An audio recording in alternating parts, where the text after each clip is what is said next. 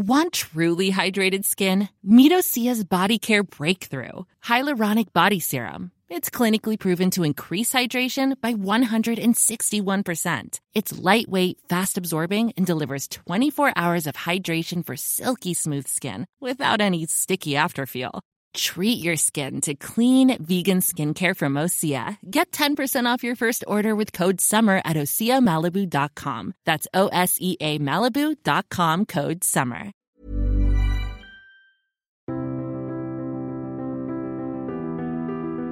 Bienvenue pour cette nouvelle émission de Conflit. Ravi de vous retrouver cette semaine. Je vous rappelle que vous pouvez également retrouver Conflit en kiosque avec notre numéro de ce mois-ci dont le dossier est consacré à la guerre en Syrie. Et puis vous pouvez également retrouver Conflit sur notre site internet revueconflit.com où vous pouvez sur notre boutique en ligne retrouver l'ensemble des anciens numéros et les commander en version papier et en version numérique.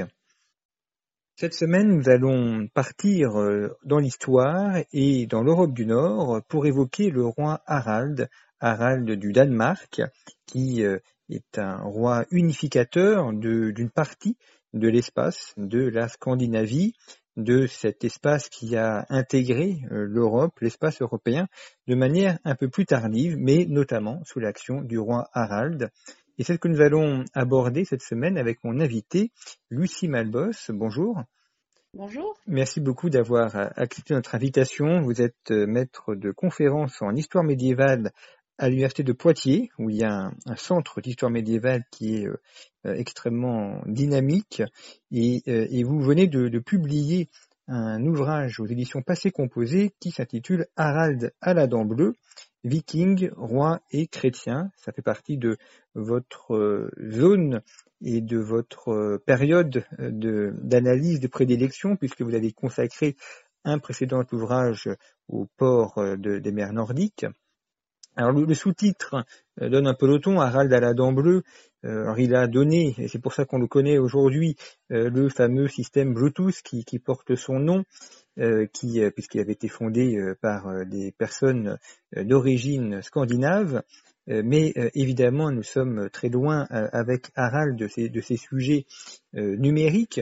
En revanche, ce qui est intéressant dans votre ouvrage, c'est de voir les, les sources que vous utilisez parce que nous sommes dans les années 980 environ, donc au Xe siècle, et euh, il n'y a pas euh, autant de sources pour cette partie de l'Europe du Nord aujourd'hui que l'on peut en avoir pour d'autres parties de l'Europe. Sur quel euh, document avez-vous travaillé de façon spécifique pour pouvoir établir cette, cette biographie et cette étude de, de ce roi? Oui, c'est un petit peu la particularité euh, à la fois de la période et de cet espace, hein, le, problème des sources, euh, qui sont pas très nombreuses pour les premiers siècles du Moyen Âge, hein, en comparaison de ce qu'on peut avoir pour l'histoire moderne ou contemporaine, et qui sont encore moins nombreuses euh, pour, euh, pour la Scandinavie. Donc je, me suis un petit peu livrée à un exercice d'équilibriste puisqu'il a fallu rassembler quelques fragments d'informations éparpillés dans des sources très différentes. Je me suis appuyée sur euh, des sources écrites, comme on le fait souvent en histoire, euh, des sources écrites qui euh, déjà posent un certain nombre de, problèmes puisqu'elles sont donc très peu nombreuses pour la période euh, qui concerne donc le règne de Harald, hein, vous l'avez rappelé, la, la, seconde moitié du, Xe siècle, et euh, elles sont pour la plupart euh, rédigées donc plus tardivement et en général par des auteurs chrétiens dans un monde bien christianisé. Euh, et donc on a, un point de vue un petit peu particulier sur, euh, sur les événements. Donc il a fallu composer avec ces sources-là et euh, les, compléter ou les nuancer avec des données, un certain nombre de, données matérielles, donc notamment l'archéologie. Donc, euh, il y a eu euh, un certain nombre de chantiers, de fouilles qui ont été menés euh, ces dernières années au, Danemark. Les, Scandinaves sont assez actifs dans le domaine de l'archéologie. Donc, des, fouilles sur, les forteresses, des, fouilles sur un certain nombre d'ouvrages, sur un site aussi dont on va avoir probablement l'occasion de, reparler, qui est Yelling. Et euh, je me suis aussi euh, beaucoup appuyée sur euh, une source qui est très spécifique, très particulière pour le, monde scandinave, qui sont les pierres runiques. Donc, ce qu'on appelle les pierres runiques, ce sont donc des, blocs de pierre, alors de, taille assez variée. En, l'occurrence, celle que j'ai beaucoup étudiée est assez gigantesque et qui porte donc des inscriptions qui ont été gravées euh, avec des caractères qu'on appelle des runes, d'où euh, l'expression, euh, enfin, le, terme de pierre runique. et donc on a des, des, inscriptions qui sont en général assez courtes. Hein. Quand on grave dans la pierre, on ne grave pas des romans. Euh, qui font quelques lignes, mais qui nous apprennent un certain nombre de choses, notamment sur euh, le règne de Harald, un petit peu sur ses parents aussi. Donc c'est un petit peu voilà toutes les données euh, que j'ai utilisées, des données aussi numismatiques, bien entendu, un certain nombre de, pièces de monnaie. Donc des, données très différentes, de nature variée, qui, relèvent d'époques aussi un petit peu un peu différentes, de problématiques un peu contrastées, et c'est ce qui rend l'exercice assez assez périlleux. Ces, pierres runiques, est-ce qu'on peut les, plutôt les runes, est-ce qu'on peut considérer ça comme de l'écriture ou comme une langue, ou est-ce que c'est davantage au type hiéroglyphique? Non, c'est effectivement, ça, se rapproche hein, de, ce qu'on pourrait appeler un alphabet, en quelque sorte. Euh, c'est donc des, caractères qui sont, euh, d'ailleurs par leur forme, hein, qui sont faits pour être gravés. C'est vraiment des systèmes de, bâtons et, de, petits, chevrons, hein, donc de petites branches. Donc tout est fait, euh, il n'y a pas d'arrondi par exemple, parce que graver un arrondi dans la pierre, c'est quand même un petit peu compliqué. Donc c'est vraiment une écriture qui est faite pour être gravée, euh, mais c'est un système qui se rapproche d'un alphabet avec des, caractères qu'on peut translittérer ou rapprocher de caractères issus de notre, alphabet euh, latin et euh, qui permet en l'occurrence de mettre par écrit une, langue d'origine germanique, hein, donc la, langue des anciens, des anciens scandinaves. Mais ça se rapproche beaucoup plus de, de, notre alphabet et d'ailleurs on connaît tous hein, euh, deux, au moins deux de ces runes, puisque vous l'évoquiez en introduction. Euh, Harald à la dent bleue a donné son surnom euh, en anglais Bluetooth au système de télécommunication qu'on utilise beaucoup aujourd'hui. Et euh, le, logo, en fait, reprend deux runes superposées. Et justement, ce sont les deux runes qui, si on schématise un petit peu, correspondent au H dans notre alphabet latin pour Harald et au B dans notre alphabet latin pour, pour Bluetooth. Et donc, il y a ces deux runes qui se superposent comme on aurait superposé un H et un B finalement. Alors, euh, Harald, il est, qu'est-ce qu'il est euh, au moment où il monte sur le trône? C'est un aristocrate, c'est un guerrier. Il est d'une famille qui, qui a un rôle important déjà dans cette région du Danemark? Alors effectivement, Harald, euh, donc lorsqu'il arrive, il, arrive au pouvoir, alors à une date assez incertaine, mais quelque part au milieu du Xe siècle, probablement dans les années 950. c'est, ça n'est pas n'importe qui, c'est euh, c'est un chef, euh, c'est un chef de guerre. Hein. On, connaît très mal sa jeunesse. Il a probablement mené quelques raids vikings dans ses jeunes années, peut-être du côté de l'Angleterre. Euh, et c'est surtout le fils d'un personnage qui est déjà roi des Danois ou un des rois des Danois, puisque le pouvoir étant encore encore morcelé jusqu'au milieu du Xe siècle. ce personnage, c'est un dénommé Gorm, et donc Gorm euh, est, déjà, est déjà à la tête d'une partie du, territoire euh, danois. Et, donc lorsque Harald prend la, suite de son père, il, récupère en partie cet héritage et qu'il va bien entendu s'attacher à, consolider et même à agrandir durant tout son règne. Et euh, justement, vous, évoquiez l'agrandissement euh, de, des terres euh, de, de, Harald. c'est un des rôles majeurs qu'il a eu, c'est-à-dire qu'il part de ce qui est aujourd'hui le Danemark et il contrôle ensuite une partie du territoire de la mer Baltique. Oui, c'est toute la difficulté en fait de, la définition des, des pays pour, pour cette période-là. C'est vrai que par commodité, moi la première, hein, on parle de Danemark, de Suède, de Norvège. En fait, ça a pas beaucoup de sens hein, pour, euh, pour le Xe siècle, puisque effectivement Harald euh, donc part de, euh, du berceau familial en quelque sorte, hein, de, ce que lui a légué son père, qui correspond vraisemblablement à une bonne partie de la péninsule du Jutland. Donc la péninsule du Jutland, c'est la partie du Danemark qui est raccrochée au, continent, hein, puisque aujourd'hui encore le Danemark est composé en quelque sorte de deux parties, cette péninsule et puis tout l'archipel insulaire qui se situe à, l'est de cette, de cette, péninsule. Donc euh, Harald part de là, donc il contrôle probablement déjà une grande partie du Jutland, euh, une partie probablement aussi de, ces fameuses îles, et euh, il étend son influence au-delà. Et quand je dis au-delà, c'est au-delà des mers, dans effectivement ce qui correspond actuellement à des territoires norvégiens, donc probablement du, côté donc du sud de la Norvège, hein, autour du fjord d'Oslo, et également des territoires du côté de l'actuelle Suède, là aussi plutôt dans la partie sud, hein, du côté de ce qu'on appelle aujourd'hui la Scanie. Quel est son objectif avec ces conquêtes? C'est d'étendre son territoire? Est-ce qu'il veut aussi euh, y a une vision d'unité euh, des peuples scandinaves?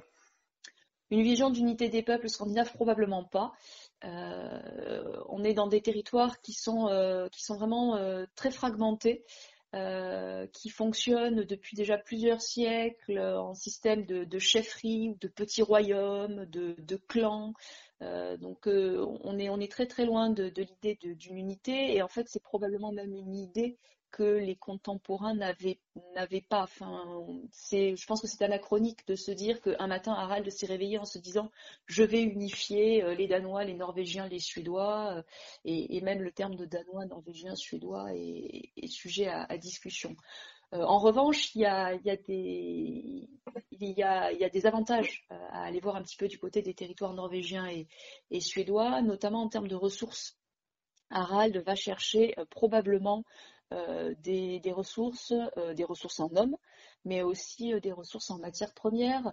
Harald est aussi, on ne l'a pas encore trop évoqué, mais c'est aussi un grand bâtisseur. Et euh, donc il a besoin, euh, il a besoin de matériaux, de bois, de, de, pierres, de, terre. Il a besoin aussi de moyens pour financer euh, ses, travaux. Et le fait d'aller voir un petit peu du côté, notamment des territoires norvégiens, est probablement une façon de, de récupérer des ressources, de récupérer aussi peut-être du minerai, par exemple, hein, du minerai de fer, euh, donc c'est voilà, c'est probablement un des enjeux. Euh, ce n'est pas le seul. Hein. Euh, il y a probablement une, multitude de facteurs qui, se combinent, mais c'est, certainement un des enjeux. ce qui joue aussi, c'est l'ancienneté probablement de la présence danoise, en particulier dans le fjord d'Oslo. Harald n'est probablement pas le premier danois à avoir des vues hein, sur, sur cette région-là. Et alors, c'est pas très clair, mais il il est très vraisemblable qu'il ne fait que finalement réaffirmer une présence euh, déjà ancienne, alors qui s'était un peu effacée ou qu'on perd un peu de vue. On, a du mal à retracer l'histoire exacte de cette présence danoise en, Norvège, mais euh, ça n'est pas une nouveauté euh, qui, remonterait uniquement au règne de Harald. Quand on parle des Vikings, est-ce qu'on peut y inclure Harald? Et, si oui, qu'est-ce que est-ce qu'il y a une unité de ce peuple? Euh, parce qu'ils sont fragmentés en différents royaumes, en différentes zones politiques. Oui, ça a été un petit peu le, débat pour, pour le sous-titre hein, que vous rappeliez, Viking, roi chrétien, où on voulait mettre en fait des mots-clés pour, pour guider un peu le lecteur euh, quand il se retrouve face à cette couverture et donc à ce personnage qu'il ne connaît pas. Euh, et donc effectivement, on voulait mettre le terme de viking et en même temps, euh, c'est toujours très compliqué ce, terme. Les historiens, on, l'emploie de, façon de plus en plus parcimonieuse et, surtout en, insistant sur le fait que, contrairement à ce qu'on a longtemps eu en tête, c'est un terme qui n'a aucune dimension ethnique et qui ne désigne pas un peuple. Euh, c'est un terme qui désigne en fait à l'origine plutôt une activité, euh, c'est-à-dire le, fait de, prendre la mer pour aller, euh, pour aller s'enrichir, hein, pour aller chercher fortune. Alors en pillant, en commerçant, en allant établir de, nouvelles installations au-delà des terres. Donc ça, c'est le sens premier du terme. Et c'est un, mot qui a été ensuite récupéré en quelque sorte par les historiens pour désigner la période euh, qui, voit en fait se dérouler ce type d'activité et qui en gros euh, couvre les 9e, euh, 10e et première moitié du, du 11e siècle. Mm. Et donc finalement, du point de vue de ces deux définitions, Harald peut être qualifié de viking, puisque je le disais tout à l'heure, dans ses premières, dans ses jeunes années, dans la première partie de sa vie, il a probablement mené un certain nombre de raids, donc il a effectivement pris la mer pour aller s'enrichir, donc il a eu une activité de viking, et son règne, en s'inscrivant dans la seconde moitié du Xe siècle, s'inscrit en plein dans la période qu'on qualifie de viking. Alors abordons le, sujet de la christianisation, qui est euh, aussi hein, une dimension importante du règne de Harald. On a, réalisé il y a quelques semaines une émission avec Sylvain Guggenheim qui a travaillé sur la christianisation des, pays baltes, dont d'ailleurs l'ouvrage est paru dans chez le même éditeur, chez Passé Composé. Euh, là, nous sommes euh, quelques siècles avant, hein, enfin l'ouvrage qu'étudie Sylvain Guggenheim, euh, et donc euh, aussi des, territoires qui n'étaient pas christianisés au début du Xe siècle, ou du moins très peu, et Harald, lui, est un des premiers à se convertir au christianisme. Qu'est-ce qui s'est passé pour qu'Harald devienne chrétien Comment est-ce qu'il y a eu ce, processus de christianisation? Est-ce que c'est la rencontre avec des missionnaires, des moines, ou bien avec d'autres royaumes chrétiens? C'est un petit peu tout cela. Et en fait, c'est une, très longue histoire, puisque euh, le, processus de christianisation, vous avez bien employé le terme, de processus de christianisation euh, du Danemark et même plus largement de la Scandinavie, euh, est un processus qui se conçoit vraiment sur le long terme, voire très long terme. Euh, lorsque euh, Harald franchit le pas décisif, hein, donc probablement dans les années 960, euh, il, prend cette décision en fait sur un, terreau, un terrain qui a été préparé hein, depuis déjà plusieurs générations. on sait qu'il y a eu des tentatives de, mission au, Danemark déjà dans la première moitié du 8e siècle, donc ça bien avant l'époque de Harald. Alors des tentatives qui n'ont pas abouti mais euh, qui contribue euh, petit à petit à familiariser les anciens Scandinaves avec euh, les, valeurs, les symboles, l'iconographie de, cette nouvelle, de cette nouvelle religion. ce qui fait que lorsque Harald prend le pouvoir au, Danemark, le christianisme n'est pas du tout une nouveauté ou quelque chose qu'on découvrirait là uniquement dans les années 950 ou 960. Euh, en revanche, la nouveauté avec Harald, c'est qu'effectivement, il décide euh, de euh, se convertir et d'entraîner avec lui à, sa suite la conversion de, la conversion de son peuple. Et ça, c'est effectivement une, question qu'on se pose hein, et que je pose dans, mon ouvrage. Pourquoi Harald? Pourquoi à ce moment-là? Pourquoi ça n'a pas réussi avant? Et, pourquoi c'est le, point de bascule dans, cette seconde moitié de, de Xe siècle? Et là, en fait, il faut probablement euh, élargir un petit peu la focale, sortir à la fois uniquement du Danemark et sortir euh, uniquement du domaine religieux. Euh, ce qui en fait est, une banalité hein, pour, pour, le Moyen Âge. la religion n'est jamais déconnectée du reste et notamment déconnectée de la politique. Les deux fonctionnent étroitement ensemble. Et il faut probablement, pour comprendre les motivations de Harald euh, pour se convertir, aller voir un petit peu du côté de la politique et voir un petit peu euh, aussi de l'autre côté de la frontière du royaume des Danois, puisque donc de l'autre côté de la frontière, hein, euh, au, sud du royaume des Danois, il y a un royaume de plus en plus puissant qui est le royaume de Germanie, qui est dirigé par un dénommé Othon Ier, Othon Ier en 962, donc on est vraiment dans la, période de la conversion hein, de, Harald, euh, est celui qui fait renaître le titre impérial en Occident, hein, puisqu'il devient euh, donc empereur de ce qu'on appelle par la suite le Saint-Empire romain germanique plus tard. Et donc c'est vraiment la puissance forte du, moment, donc vraiment juste de l'autre côté de la frontière euh, du royaume de Harald. Et euh, Othon a, des, velléités d'expansion et euh, sous couvert, bien entendu, de religion. Il, a, il entend s'appuyer sur l'argument religieux pour étendre son influence et il lorgne notamment sur le royaume des Danois. Et donc il, il entend s'appuyer sur le fait que ce sont encore des païens pour, pour, aller donc les convertir et puis au passage éventuellement étendre un petit peu son territoire. Et Harald sent probablement arriver un petit peu la menace et finalement, en se convertissant, euh, il, euh, euh, il, en tire plusieurs, avantages.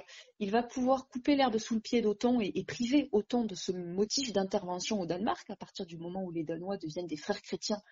il n'est plus question de les envahir sous couvert de motifs religieux. Et, par ailleurs, ça va permettre aussi à Harald d'ajouter un, nouvel argument pour légitimer son autorité, son autorité unique sur euh, les Danois. Cet argument, ça va être l'argument religieux. Hein. Harald euh, fait, euh, évoluer son, royaume vers un royaume un peu à l'occidental qui légitime le, pouvoir, le pouvoir du souverain à partir de, la religion. Un petit peu comme on peut avoir chez, les Francs à l'époque de, Charlemagne ou comme on a en Germanie sous le règne de. C'est-à-dire que ça modifie véritablement la manière de concevoir le pouvoir politique? Oui, le, pouvoir change de, nature euh, et ça aussi c'est une, une, évolution importante du règne de Harald, alors euh, qui n'est pas à mettre au seul crédit de Harald, hein, il s'inscrit dans, des évolutions qui avaient été amorcées par ses prédécesseurs et notamment son père, Gorm, et puis qui, sont poursuivis par ses successeurs et notamment son fils. Mais euh, c'est vraiment Harald qui fait basculer le, royaume des Danois euh, en contribuant aussi à, imposer un pouvoir unique euh, je le disais tout à l'heure, hein, euh, on est jusque-là dans un pouvoir qui est encore très morcelé, en plusieurs, euh, groupes, avec plusieurs rois, plusieurs chefs. Et Harald est le premier en Scandinavie à, commencer à, unifier, à être un roi qui, émerge du lot en quelque sorte, hein, qui va pouvoir se, détacher. la Norvège et la, Suède vont suivre, mais avec un petit peu, un petit peu de, décalage chronologique. Donc le, pouvoir change effectivement de nature à partir euh, du règne de, Harald. Est-ce qu'on peut dire, ou est-ce que c'est complètement euh, anachronique, qu'à partir de ce moment-là, le, royaume d'Harald entre dans l'espace européen? Est-ce que c'est une, réflexion qu'on a à l'époque ou pas du tout? Alors c'est probablement pas tout à fait la façon dont la chose est perçue. À l'époque, euh, très vraisemblablement, qu'on soit dans le royaume de Harald ou en dehors du royaume de Harald, c'est plutôt perçu comme une intégration de la, à, la, chrétienté, au monde chrétien. Et donc c'est ce que nous on pourrait finalement appeler en un sens le, monde, européen. L'expression en elle-même est anachronique, mais moi la première je, l'emploie parce que je pense qu'effectivement c'est quand même aussi l'idée derrière. Hein. c'est vraiment Harald qui ancre euh, son royaume dans cet espace euh, occidental chrétien qu'on pourrait qualifier aujourd'hui d'européen, à la fois par les aspects politiques, comme on vient de le voir, les aspects religieux, un certain nombre aussi d'aspects euh, économiques et culturels. Et est-ce que Harald a des relations avec Rome maintenant qu'il est dans l'espace chrétien? Est-ce qu'il y a des, échanges épistolaires ou des échanges via les évêques avec le siège de Rome? Alors non, on n'a pas de traces d'échange avec Rome, mais euh, Rome au Xe siècle, c'est un petit peu particulier. C'est euh, le, pouvoir pontifical au Xe siècle n'a en fait pas grand-chose à voir avec ce qu'on a en tête aujourd'hui, avec le pouvoir euh, pontifical d'aujourd'hui. On a un, pape qui est encore très faible, qui est en grande partie sous tutelle des empereurs justement germaniques euh, que j'évoquais tout à l'heure. Donc euh, les, interlocuteurs privilégiés vont euh, plutôt être les, églises nationales, donc l'église l'église d'Angleterre et l'interlocuteur privilégié est surtout le siège archiépiscopal de Hambourg-Brême hein, qui a autorité sur la christianisation et surtout sur l'église qui est en train de se mettre en place dans les espaces nordiques. Alors votre ouvrage est composé d'un cahier photo. Il faut remercier l'éditeur qui, qui a réalisé ça parce que c'est toujours très coûteux euh, en matière d'édition de faire des, des cahiers couleurs. Euh, mais justement, ce cahier photo permet de, de voir quelques exemples de pièces, euh, quelques exemples également de, de, de gobelets de, qui sont en argent, qui sont en or. donc on se rend un petit peu compte aussi de, de l'art ou de l'artisanat qui était celui du royaume d'Harald. Euh, on, voit notamment une grande, une grande finesse dans l'exécution, donc une maîtrise du, fer, une maîtrise de, euh, du poinçonnage, de, de l'artisanat, ce qui donne aussi un, état d'esprit, une idée euh, de la richesse du royaume et de la qualité des artisans. Oui, oui, euh, Harald s'entoure euh, d'artisans qui sont euh, qui sont talentueux. effectivement, vous faites référence à la, petite coupe en argent qu'on a retrouvée à Yelling et qui est remarquable parce qu'en plus elle est vraiment toute petite, donc on se dit qu'il y a eu un travail très très minutieux dessus. on le voit aussi sur la fameuse pierre runique de Yelling euh, que, j'évoquais euh, rapidement tout à l'heure, euh, Harald a probablement aussi fait appel à soit des artisans issus du monde occidental, soit des artisans qui sont influencés, qui ont été en contact avec le, monde occidental. On le voit dans, le travail notamment des, volutes, des arabesques qu'il y a sur, sur la pierre unique de Yelling et qui font très très fortement penser aux dessins et aux, volutes qu'on peut retrouver dans des manuscrits, des manuscrits du monde occidentale à peu près à la même époque. Alors vous donnez les, références de la pierre, euh, 2 mètres 43 de haut euh, et pour un poids de 10 tonnes. Donc ça donne une idée de la, taille imposante euh, de, cette pierre. Oui, oui, oui, elle est, colossale et en plus elle a une, forme qui est très particulière. Très souvent, les, pierres uniques sont des blocs plus ou moins rectangulaires. Euh, et là, on a, enfin, qui en général n'ont que deux faces, voire une seule. Euh, et là, on a trois faces. On a une pierre qui a une forme pyramidale et donc euh, elle a, elle a pu être travaillée sur ces trois faces avec à la fois une inscription, donc un texte, et tout un programme iconographique avec notamment la première, ce qu'on considère comme la première scène de crucifixion pour, pour le monde scandinave, même si euh, le terme de crucifixion bon, est, euh, pas forcément le plus adapté. Mais on a un Christ représenté sur cette pierre. Alors, on a ces, runes. Est-ce que Harald utilise aussi l'alphabet latin est-ce que là, là aussi le, baptême, la conversion au christianisme s'est accompagné d'une arrivée de l'écriture latine et donc du latin? Oui, alors effectivement, le, latin et, puis le support d'écriture qui va avec, à savoir le, parchemin, euh, arrive, euh, mais un petit peu plus tardivement. Euh, on n'a pas de, de traces, de écrites de, qui seraient issues de l'entourage de Harald ou à plus forte raison de, Harald même. Hein. Il n'y a pas de chancellerie en quelque sorte qui, s'installe autour de, Harald ou à la cour de Harald.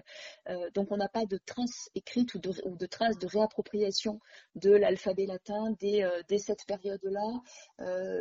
Euh, il y a, une, espèce de grosse pièce ou de grosse médaille euh, en, or qui porte des inscriptions latines qui a été retrouvée du côté des territoires slaves assez récemment, mais bon, dont, l'authenticité n'est pas encore, pas encore totalement acquise. Donc, ça serait peut-être la seule trace euh, d'une écriture euh, en, alphabet latin, mais bon, avec euh, toutes les précautions qui, s'imposent. Donc mm. globalement, non, Harald continue hein, à utiliser, pour, le, pour le peu d'écriture qu'il y a, continue à utiliser les runes, notamment sur la pierre de, de Yelling. Et pour, pour le reste, on est encore dans une tradition qui est en grande partie orale. Et progressivement, effectivement, on bascule avec l'entrée dans, le, dans, la, chrétienté, on bascule euh, dans, l'écrit, dans un autre type d'écrit, avec l'alphabet latin et, le parchemin, euh, qui permet d'écrire des textes beaucoup plus longs que euh, lorsqu'on grave sur une pierre mmh. unique. Et de les transporter en plus. Oui, et de transporter, oui, parce que 10 tonnes à transporter, c'est pas commode. Et si on reste justement sur ces aspects de, pouvoir, est-ce qu'on a une administration euh, des, euh, des, des, gens qui s'occupent des finances, qui, qui, des archives aussi, ou, ou c'est beaucoup trop tôt encore pour que ça se mette en place? Non, c'est beaucoup, beaucoup trop tôt.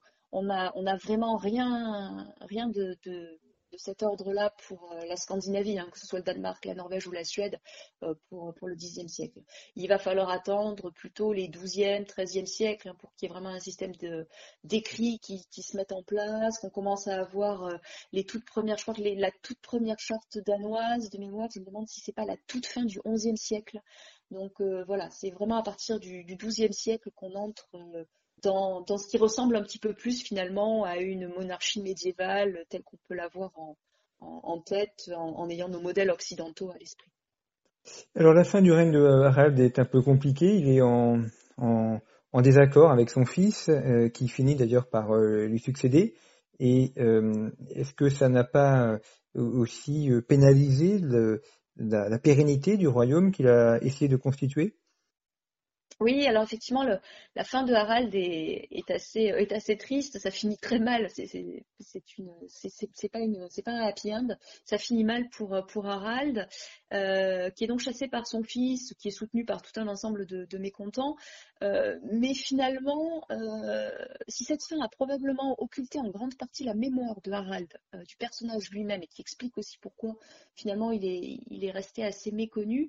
Euh, ça n'a probablement pas eu d'effet euh, majeur sur euh, les évolutions qu'il a amorcées pour, le royaume des Danois, dans le sens où finalement son fils, même s'il cherche à se démarquer de son père, s'inscrit en fait en grande partie dans la continuité, continuité religieuse, hein, puisqu'il ne remet pas en question euh, le tournant religieux qui a été pris par son père. Sven, contrairement à ce qu'essayent de nous faire croire certains auteurs chrétiens qui ne l'aimaient pas beaucoup, euh, n'a pas renié le christianisme. Euh, non seulement il ne l'a pas renié, mais il continue à autoriser la construction d'églises. Il frappe une monnaie qui porte euh, une croix comme, comme emblème, donc il n'y a pas de doute, de doute possible. Euh, il poursuit son œuvre en matière politique aussi. Hein. On disait tout à l'heure que le pouvoir change de nature à partir de Harald, et cette consolidation, ce renforcement d'une autorité royale unique se poursuit sous, sous Sven. Donc le, finalement, le, les orientations qui ont été impulsées par Harald se poursuivent au-delà de lui, euh, sous son fils et, et même au-delà. Merci beaucoup, Lucie Malbos, d'avoir euh, évoqué ce Harald, désormais célèbre grâce à sa dent bleue, euh, dont je rappelle le titre de votre ouvrage, euh, Harald à la dent bleue, viking, roi chrétien, qui est paru aux éditions Passé Composé. Merci beaucoup pour votre fidélité, à la semaine prochaine.